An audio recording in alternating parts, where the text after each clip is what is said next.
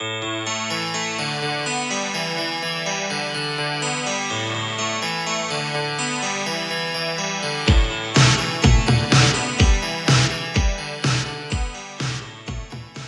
à toutes et à tous et bienvenue au balado de la revue de cinéma 24 images. Mon nom est Alexandre Fontaine-Rousseau et aujourd'hui, à l'émission, je cède la parole à Simon Laperrière et Denis Côté qui vont discuter ensemble du plus récent long métrage du cinéaste Hygiène sociale qui a notamment remporté le prix de la réalisation dans la section rencontre lors de la dernière Berlinale. Voici donc sans plus attendre cette rencontre entre Simon et Denis. Denis Côté, bonjour. Bonjour. Euh, hygiène sociale, rien de moins que ton 13e long métrage, prend l'affiche cette semaine au Québec. Euh, c'est un film qui adresse euh, un événement récent de l'actualité auquel on peut toutes et tous s'identifier. Je me réfère pas ici à la pandémie, mais plutôt à la période des impôts. Est-ce que tu abordes cette obligation citoyenne pour évoquer la marginalité que revendique Antonin, le personnage principal? Wow, c'est une porte d'entrée originale. Tu l'as préparé, hein? Oui. Euh, oui, bon, c'est vrai que dans Hygiène sociale, il y a une scène où euh, le personnage Antonin rencontre une représentante du ministère du Revenu. Euh, écoute, par la bande, c'est drôle que tu me demandes ça parce que dans d'autres entrevues, j'ai souvent dit que je m'intéresse à des personnages qui vivent un peu.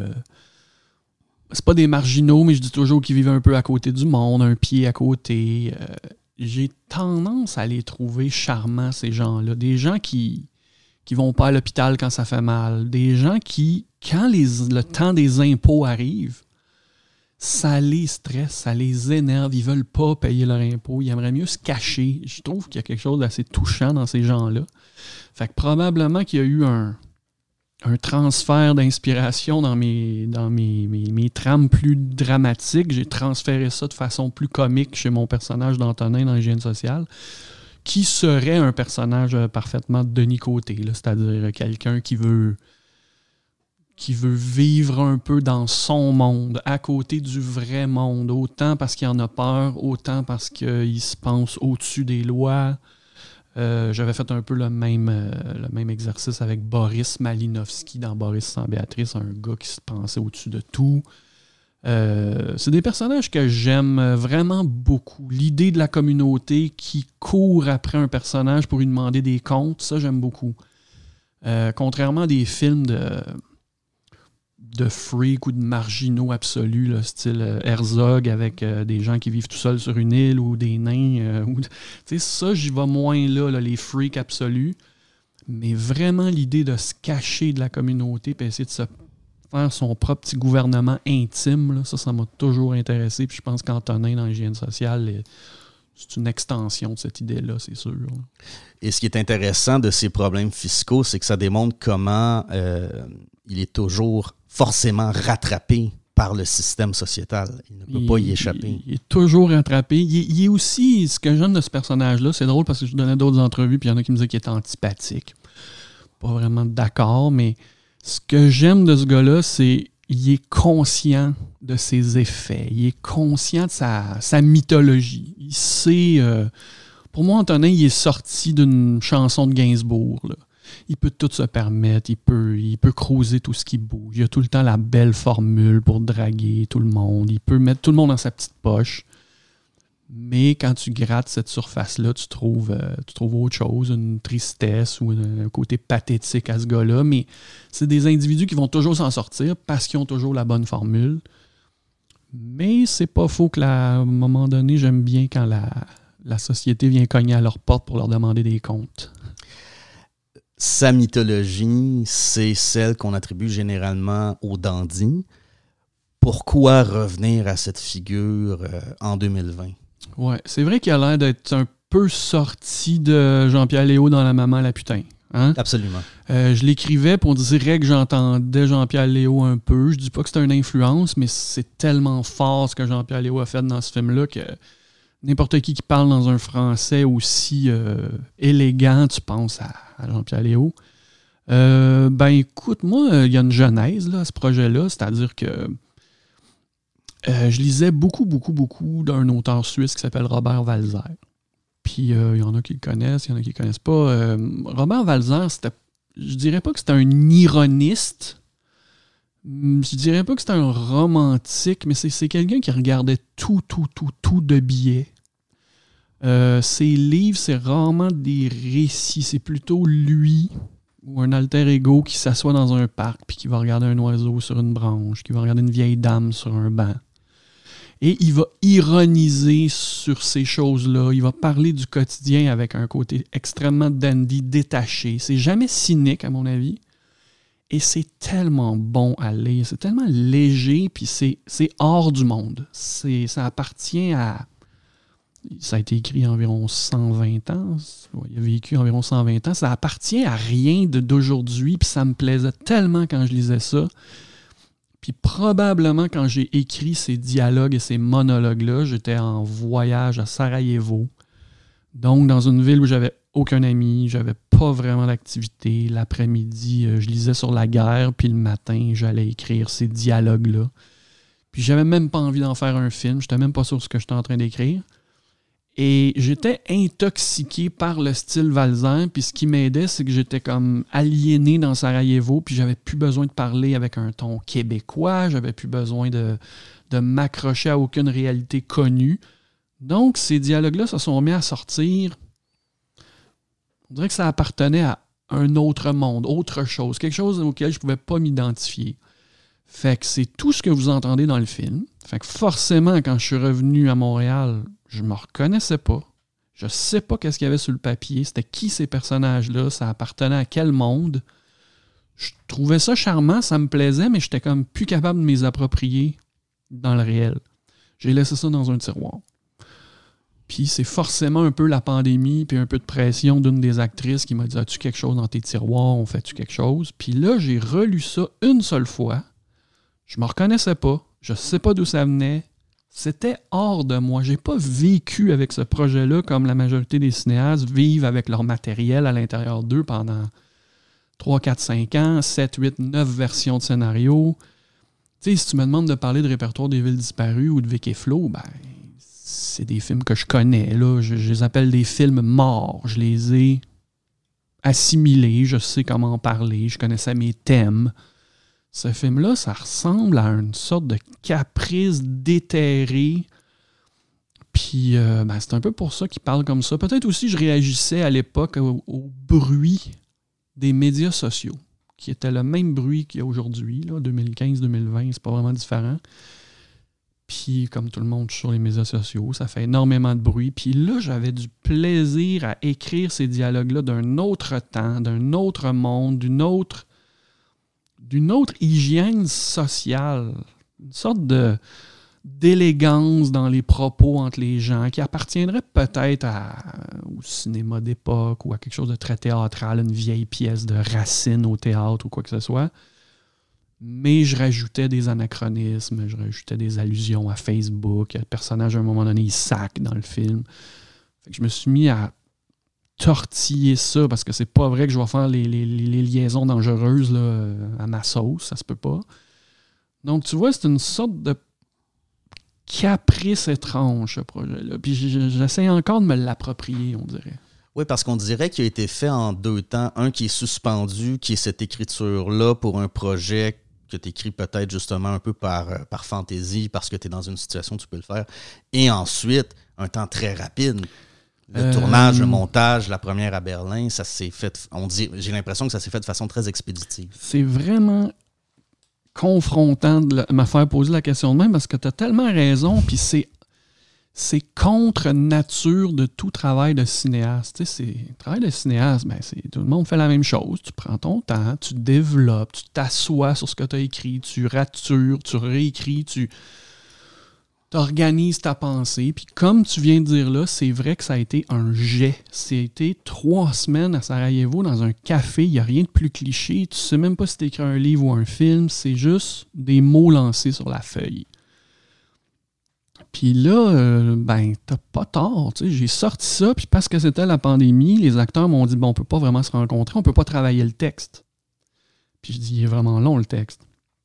Euh, donc, l'acteur principal qui va, s'attacher à ça, euh, c'est 50 pages à apprendre, on ne peut pas le travailler ensemble, on ne peut pas déplacer des virgules. on pourrait, mais ce serait des rencontres Zoom qui dureraient euh, des heures et des heures. Ils m'ont dit non, c'est magnifique comme ça, Denis. Touche à rien, on va se le mettre en bouche, occupe-toi de rien, puis on va s'amuser cet été. Tu vois, je te dis des mots comme s'amuser. Ça fait pas très sérieux là, comme démarche de cinéaste, mais pourquoi pas? Fait qu'on l'a fait, je suis encore en train de me l'approprier. Je vois que dans mon œuvre, ça s'inscrit à peu près nulle part. C'est-tu une anomalie? Peut-être. En même temps, moi, je suis très content quand je donne des entrevues puis je dis écoutez, il n'y a pas un de mes films qui est pareil. J'en ai fait 13, il y en a que en t'aimes, puis tant mieux. Euh, fait que celui-là, c'est une petite anomalie particulière faite très rapidement, puis à mon grand dame ou à mon grand plaisir, ça s'est ramassé à Berlin, on, gagne un prix, puis tu vois, là, je suis en promotion, puis je donne des entrevues, mais je suis dans une situation à devoir m'approprier le film, à essayer de le comprendre. c'est quand même excitant, je le dis pas euh, par dépit, là. Tu vois, ça me ramène à l'époque de quand j'avais fait Carcasse ou même Bestiaire je savais pas c'était quoi ces objets-là que j'avais les mains. on, les monte, dans le sens de montage, on les fait, on met des morceaux ensemble, mais on développe pas un discours extrêmement élaboré autour de ce qu'on a fait. C'est le contact avec le public qui nous révèle ce qu'on a fait après.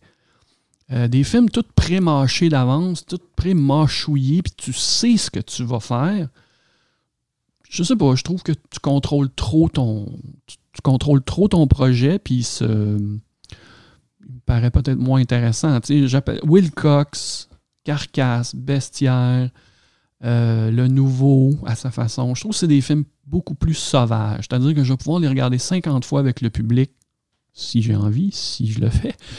Puis je vais toujours découvrir des choses. Je ne vais pas m'asseoir au cinéma pour regarder curling c'est bien, toi, tu peux le regarder ou je peux le partager. Puis je veux que les gens voient curling, mais j'ai plus rien à me faire euh, révéler par curling. Il n'y a pas un secret dans curling qui va se révéler à moi.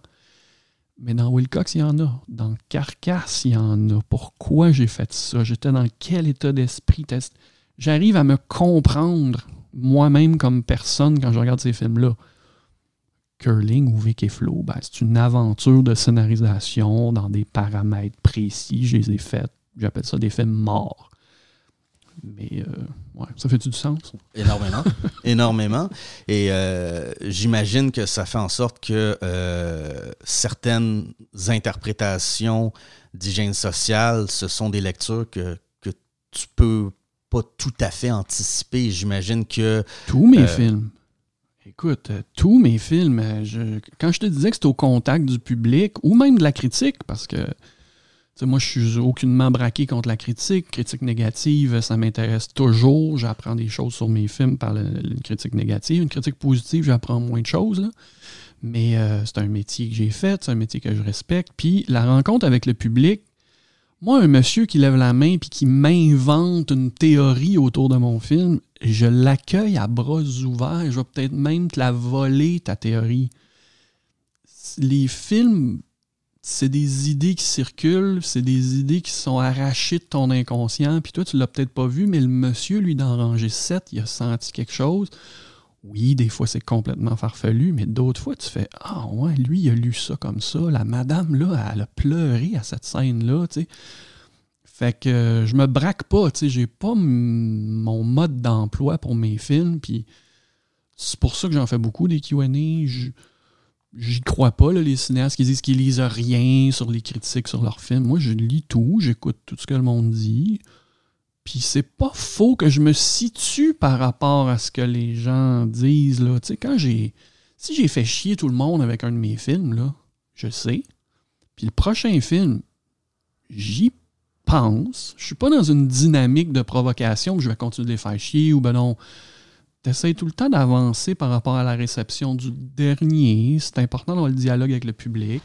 Euh, tu parles de, lecture, on t'a toujours su cinéphile et j'ai l'impression qu'avec Hygiène sociale, euh, on te découvre lecteur parce que c'est un film euh, dans lequel l'influence du théâtre semble très apparente. c'est peut-être aussi une idée qu'on se fait à cause de, la, du fait que c'est un film qui est très statique, à costume. moi, l'impression que j'ai eue en le voyant à cause du décor, c'est que c'était une sorte de captation d'un théâtre d'été. Euh, j'espère que je te pense pas en Non, non, non. Il y en a même qui ont dit, euh, une fois quelqu'un m'a dit, on dirait une pièce de théâtre de finissant là, de secondaire 5. Là. ça, ça m'a fait trop rire. C'est vrai, ça a son humour, là, ça l'a. Euh, oui. Quelle est la place qu'occupe la littérature dans ton œuvre? écoute, très peu. Très peu. Théâtre, littérature, ça m'attriste de l'avouer, mais moi, le cinéma, euh, il y a un jour, il y a quelqu'un qui m'a donné un conseil qui me disait essayez de. Les cinéastes qui ont seulement étudié le cinéma, il vous manque une corde à votre, à votre arc. Puis c'est dommage, les gens qui ont juste étudié le cinéma, puis tu une seule passion mène à la damnation, là, tu sais. Ben moi, je suis là-dedans. J'ai été pris dans le cinéma toute ma vie. J'ai été obsédé par la forme, par en voir le plus possible. Puis à un moment donné, ça bouchonne. Quand je dis ça, je le dis avec tristesse parce que j'ai pas tendu l'oreille vers le théâtre. J'ai pas fait.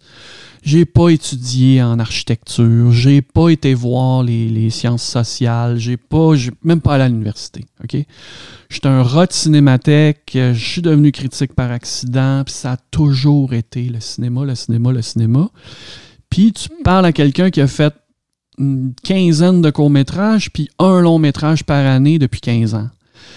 Est-ce que tu peux deviner le temps qui reste pour la littérature? C'est pas facile. Aller au théâtre, ben, ça, c'est un autre trip parce que tu sais qu'il y a une opposition théâtre puis cinéma, puis je trouve ces deux médiums qui se voisinent pas très bien. C'est très facile de détester le théâtre quand tu es trop amoureux du cinéma cinéma, tu amoureux de, lumière, de propositions narratives, de, de, de, dynamique spatio-temporelle, de toutes sortes de trucs reliés à l'image, au son, que arriver sur une scène, tu n'arrives pas à trouver ton plaisir. Tu as l'impression que tu es prisonnier d'un vieux médium. Tu pas raison quand tu dis ça, mais tu as cette impression-là, donc ça devient le vieux cliché de je m'ennuie au théâtre. Fait que je suis pas différent de personne, je m'ennuie au théâtre. Donc, la littérature, ben, disons que le cinéma m'a volé beaucoup de temps littéraire, puis on aurait beaucoup de mal à faire du millage ensemble sur la littérature. Mais dans le cas d'hygiène sociale, il y a vraiment eu un éveil à cette hauteur-là. Je me souviens, c'est euh, Jean-Pierre Rem du FID Marseille qui m'avait donné des livres de Robert Walzer, une année pour mon anniversaire, puis là, j'étais parti sur un trip Robert Walzer, puis tu vois, ça a contaminé mon cinéma. Fait que si j'ai une confession à faire aujourd'hui, euh, la littérature et moi, euh, il y a un manque, il y a un sérieux manque là que j'espère rattraper un jour. C'est peut-être pas un cinéma de littérature, hygiène sociale, mais c'est assurément un cinéma d'écriture. Comment as-tu appréhender les dialogues, j'ai l'impression que tu cherches parfois à épuiser le spectateur avec un film aussi bavard. Euh, il n'y aura pas de bonne réponse à cette question-là. Écoute, euh, c'est qu'à un moment donné, euh, je, veux reculer un peu plus loin. Tu sais, quand tu es jeune cinéaste, puis que tu es très cinéphile, puis l'âge que j'ai, puis quand j'étais critique de cinéma, faut, faut pas oublier qu'il y a eu le tournant des années 2000. Le tournant des années 2000, le cinéma qui était à la mode, il parlait pas. Il n'y en avait pas de dialogue. C'était la mode euh, postmoderne, euh, faire parler les corps. Écrire des dialogues, c'était la honte. C'était pour écrire des dialogues, c'était automatiquement synonyme de psychologisation. Donc, tu vois, moi, au tournant des années 2000, ben, j'avais 25 euh, ans, donc tu étais à l'âge tendre, la plus tendre pour la cinéphilie. Donc, les films qui m'ont le plus frappé, c'était des films de très peu de mots, où euh, l'image, le son, le montage, les constitutifs du cinéma, on était fou amoureux de ça. Et dès qu'il y avait des dialogues, on trouvait que c'était euh, c'était un aveu de faiblesse d'écrire des dialogues. Aimer des films trop dialogués, on trouvait ça euh, inintéressant. Donc, si tu remarques, il y a eu la sorte de nouvelle génération de cinéastes québécois qui ont fait des films entre 2005 et 2012 de très peu de mots, où tous les personnages étaient quand même assez taiseux, puis le monde disait deux, trois mots, puis c'était supposé de vouloir dire tant de choses. Ben, j'ai participé à cette mouvance-là, puis à un moment donné, c'est probablement l'âge puis la maturité, je suis tombé amoureux des dialogues. Euh, Vic et Flo. Quand je suis arrivé après Curling, j'ai fait Bestiaire, donc là, c'était très peu de mots. Ben, à Vic et Flo, on veut un ours, j'ai comme senti qu'on pouvait écrire des dialogues sans être gêné. C'est pas obligé d'être psychologisant, l'écriture d'un dialogue. Euh, fait que j'en avais donné un peu plus dans Vic et Flow. Il y avait de l'humour. Je faisais parler des femmes. On me disait que j'étais capable de faire parler des femmes. Ça, ça m'avait donné beaucoup de. Pas mal d'assurance. Tout de suite après, ben, je suis retombé avec un tout petit film qui s'appelait Que ta joie demeure où il n'y avait presque pas de dialogue. Puis quand je suis arrivé à Boris sans Béatrice, là, je me suis mis à me dire OK, là, euh, on peut écrire des dialogues qui sonnent, qui ont une pesanteur, qui font avancer un récit. Est-ce que je devenais plus conventionnel? Euh, je ne sais pas, peut-être aussi, mais le plaisir d'écrire des dialogues était manifeste et clair. Répertoire des villes disparues, là j'étais sur ma drive, il n'y a plus de problème, je n'étais pas gêné d'écrire des dialogues. Et j'ai l'impression qu'arriver à hygiène sociale, c'est une sorte d'aboutissement comique du dialogue pour le dialogue. Le dialogue qui veut peut quand même le dire, il n'y a pas des grandes choses archi profondes qui se disent dans l'hygiène sociale. C'est plutôt du, du marivaudage, du badinage, c'est parler pour parler, euh, euh, meubler le silence. Antonin, il essaie de meubler le silence beaucoup. Fait que là, il y avait le plaisir du, mot, le plaisir de l'écriture pure, pure, pure. Hygiène sociale, ce serait un exercice de mots, plus que de dialogue ou de, ou de s'assurer que les mots veulent dire des choses. C'était vraiment le plaisir du mot et du mot élégant. Pas, euh, pas les, 85% des films québécois où tout passe par un sac ou deux à chaque phrase. Vraiment le bon mot, le mot élégant, la formule. Peut-être dans ma tête, je me dis ça manque dans notre cinéma. Là. Juste un petit coup d'élégance comme ça. Fait que, tu sais, c'est un peu ça, l'amour de l'écriture pure et du mot. Mais je te dis, c'est très possible, je ne refais jamais un film comme ça. Mais je suis assez content de voir que je pouvais les sortir de moi, ces, ces petites formules dandy-là qui ont l'air de venir de. Comment il s'appelait le personnage de Jean-Pierre Léo dans La Maman la putain?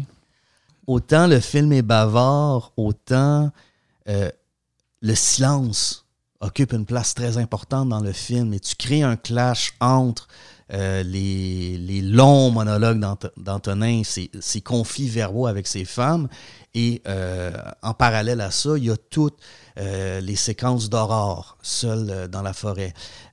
comment as-tu joué avec ce qu'on pourrait appeler ces deux sonorités, une qui est très présente, une qui est carrément absente? Ben écoute, quand je te dis que j'ai une résistance à la littérature pour théâtre, j'avais quand même une petite erreur, là. C'est-à-dire que j'avais entre les mains un matériau théâtral et littéraire. Donc là, il faudrait bien que le cinéphile se trouve des espaces de liberté dans ce film-là.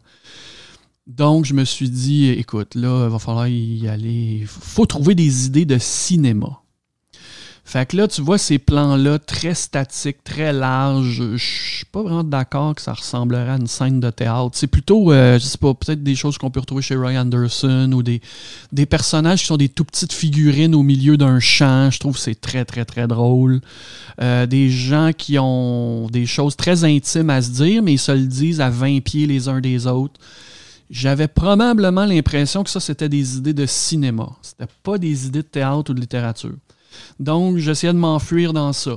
Ensuite, euh, ben, l'amour du son, c'est très cinématographique. Donc, euh, je me disais, chaque tableau doit avoir son monde sonore. Fait qu'on est allé quand même assez fort. Euh, le frère qui parle avec sa sœur, on a inventé des corneilles qui, qui croassent, euh, des corbeaux, toute la scène. Ensuite, euh, il y a une scène assez farfelue où la, la, représentante du ministère du Revenu, à côté d'elle, il y a l'air d'avoir la construction d'un condo, des cirondes. C'est comme le monde ou le hors-champ qui se s'invite dans le film. Je trouvais que c'était des idées de cinéma parce que je pense que le gars de cinéma avait peur d'être en train de faire du théâtre puis de la littérature. Fait au final, tout le monde va voir le film. Vous pouvez me parler de théâtre si vous voulez. Vous pouvez me dire que c'est littéraire, mais moi, j'aurais tout essayé pour m'en sauver un peu. Mais au final, euh, si cette œuvre-là ou ces textes-là existaient sur une scène de théâtre, je pourrais pas m'opposer. C'est quand même euh, c'est quand même théâtral, quand même. Là.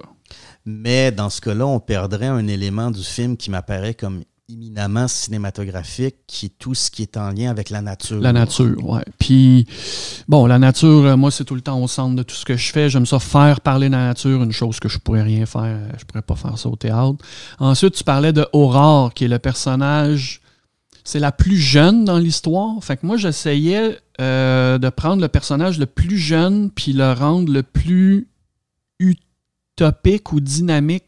C'est-à-dire que Aurore, si tu écoutes comme faut ce qu'elle dit, c'est la seule qui croit encore à quelque chose, on dirait euh, elle aspire à quelque chose, elle croit en une sorte de vérité ou elle croit en la bonté des gens, la bonté des hommes.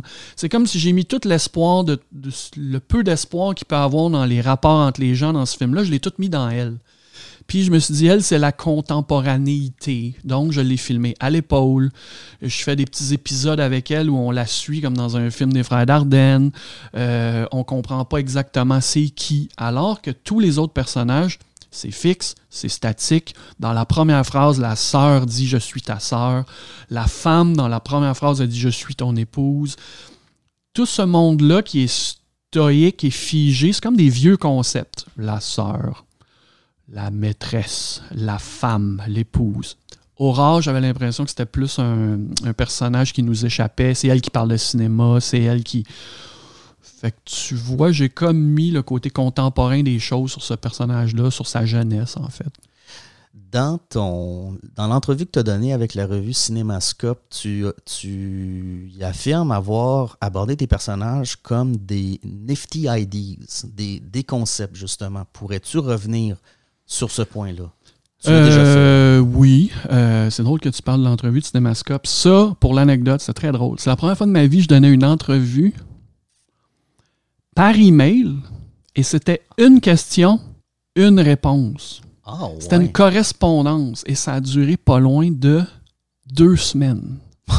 si vous pouvez trouver le Cinémascope, c'est une entrevue hallucinante. C'est une des meilleures que j'ai jamais faites. Mais c'est parce que le gars, Jordan, il voulait absolument que je réponde, puis il voulait bouncer, il voulait réagir à ma dernière réponse. Ça a donné une correspondance vraiment d'une semaine et demie. Fait que, euh, ouais, c'est assez approfondi, puis en plus, il a réparé mon anglais. Donc, c'est bien. Mais euh, oui, on parlait de. Ouais, c'est des personnages quand même. C'est tous des archétypes, là. Je veux dire, c'est pas. Euh, tu regardes pas ça en rentrant à l'intérieur d'Antonin à fond. Tu, lui, peut-être un peu plus, mais les autres, c'est plutôt des concepts. L'épouse, la sœur, l'employé de la société, l'employé du ministère du Revenu. Euh, fait que tu vois, je les, les femmes, je les travaillais plus comme des concepts, comme des images. Puis j'ai tout mis sur Antonin, qui n'est pas nécessairement un alter ego, mais disons que c'était plus facile de le faire parler.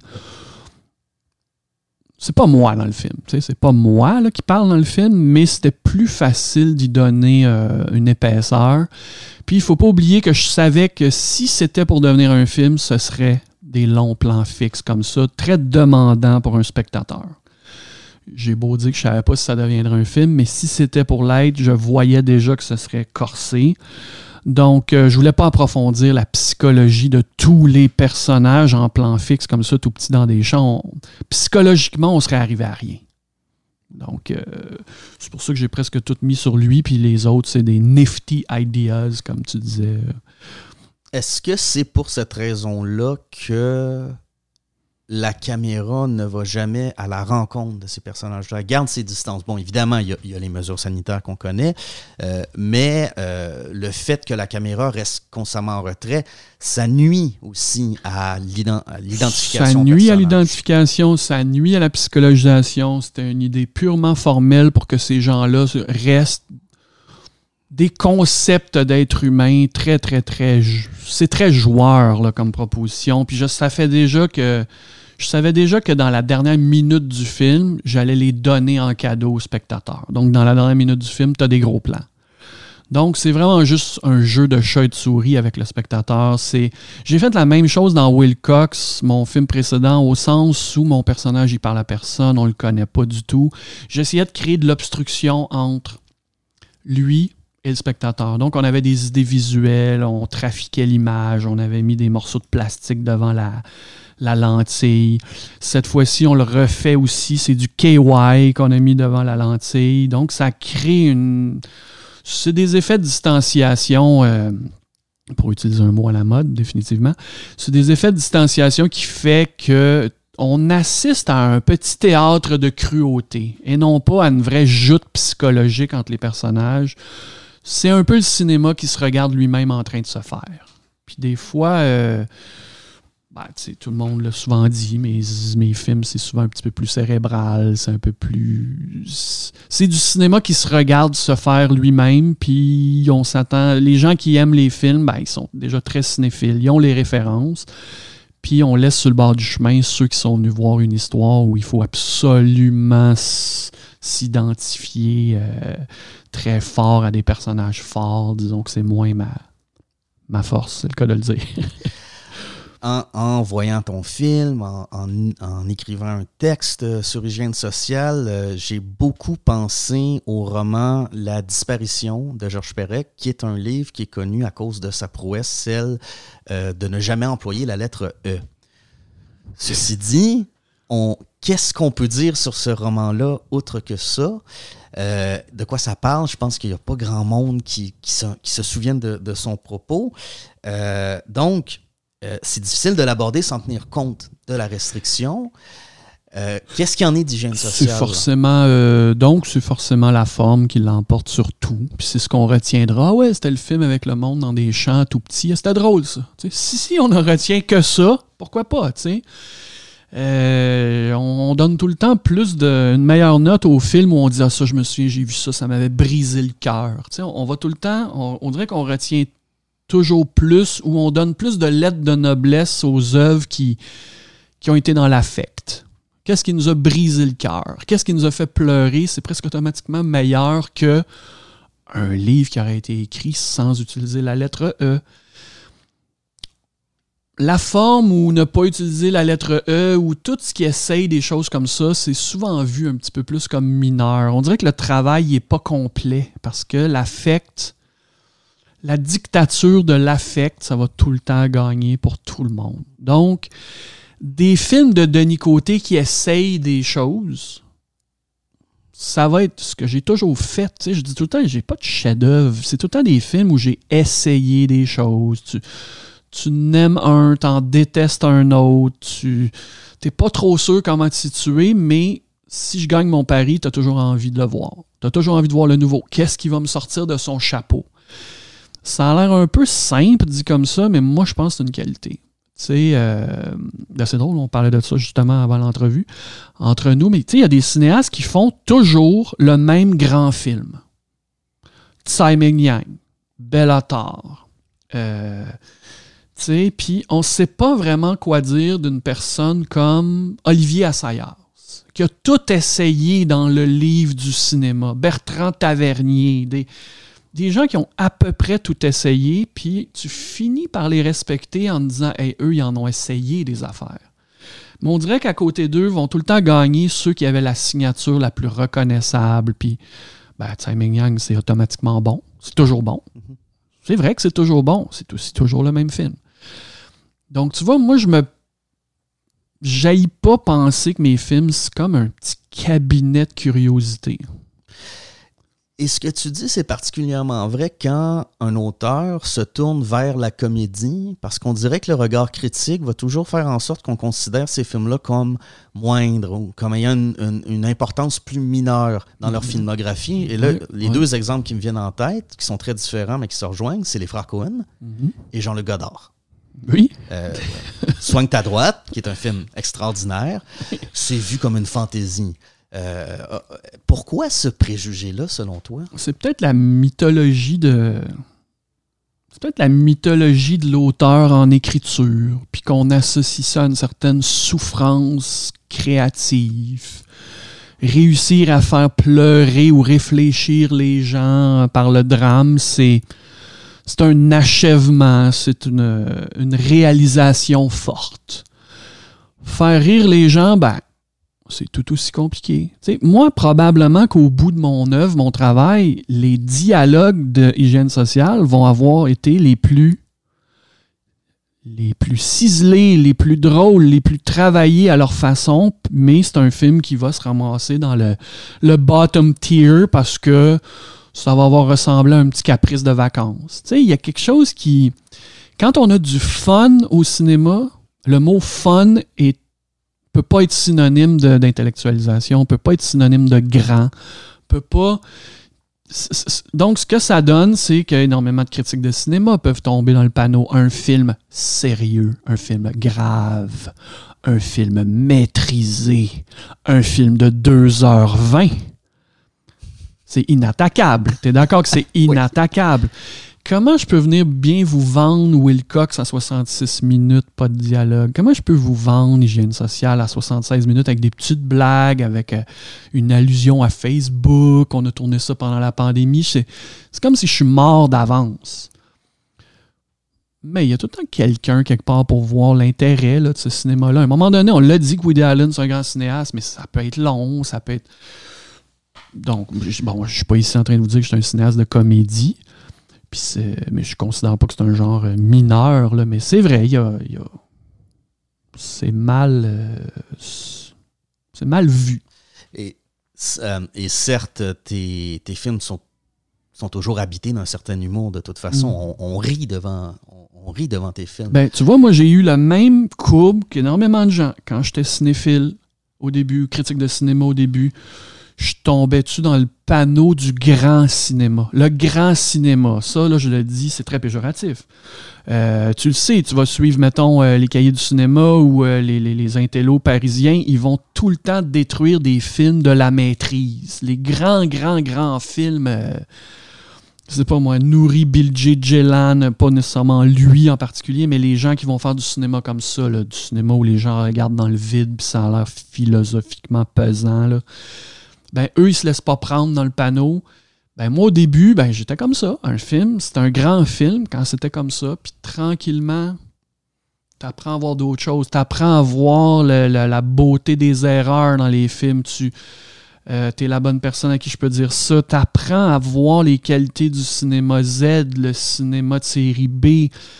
Euh, bon, le danger, c'est de dire que ces films-là, c'est des, chefs-d'œuvre incompris. C'est peut-être peut-être pas ça, mais apprendre à aimer les défauts dans les films, ça peut t'amener à rendre tes films plus vivants. Peut-être pas meilleurs, mais plus vivants. Quand tu es conscient d'être en train, pas de faire une erreur, mais de chercher une solution dans ton film, ce sera toujours mieux qu'un film parfaitement maîtrisé. Euh, j'ai mis ma caméra sur un rail de 60 pieds, puis on a tourné à l'heure. Euh, à l'heure bleue. Il faut arrêter de penser que ça, c'est des qualités. La maîtrise, c'est pas toujours une qualité au cinéma. On a réussi à faire ce que je voulais faire, soit d'aborder l'hygiène sociale sans trop focaliser sur le cinéma pandémique. Euh, crois-tu qu'on. Peut-être qu'on a répondu à la question dans les dernières minutes, mais crois-tu qu'on peut appréhender l'hygiène sociale sans tenir compte de son contexte de production? Et crois-tu qu'il va, on le souhaite évidemment, euh, traverser le temps? Écoute, c'est très drôle parce que là, ça faisait une semaine que je me braquais en disant à tout le monde arrêtez de dire que c'est un film pandémique. Arrêtez. Ça n'en est pas un. Je l'ai écrit en 2015. Puis euh, c'était déjà imaginé comme ça, puis ça s'appelait comme ça. Fin de l'histoire. Mais là, il y a quelqu'un qui m'a dit écoute, est-ce que tu l'aurais fait s'il n'y avait pas eu la pandémie? T'arrêtes pas de dire que c'est un, scénario qui dormait dans un tiroir. Ben, tu sais quoi, je l'aurais pas fait.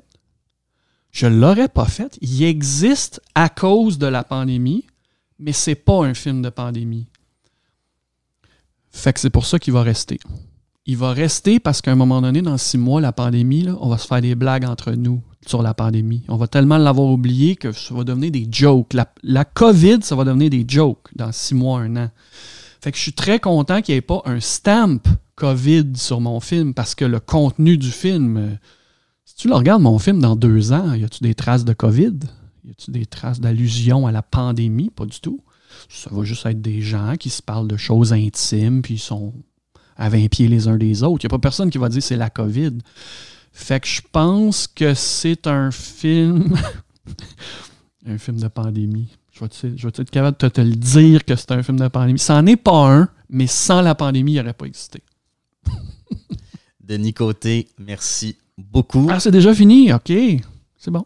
Précipitons-nous pour aller voir Hygiène sociale. Ben, merci tout le en monde. respectant l'hygiène sociale. Merci tout le monde. Merci d'avoir écouté cet épisode du balado de la revue de cinéma 24 images. Petit rappel pour vous dire que le DVD du film de Denis Côté Wilcox est offert en guise de complément au dernier numéro de la revue. Alors euh, si vous avez manqué ça, c'est vraiment l'occasion rêvée de vous rattraper. Nous, on se retrouve dans deux semaines pour un nouvel épisode du balado de 24 images et d'ici là, bon cinéma.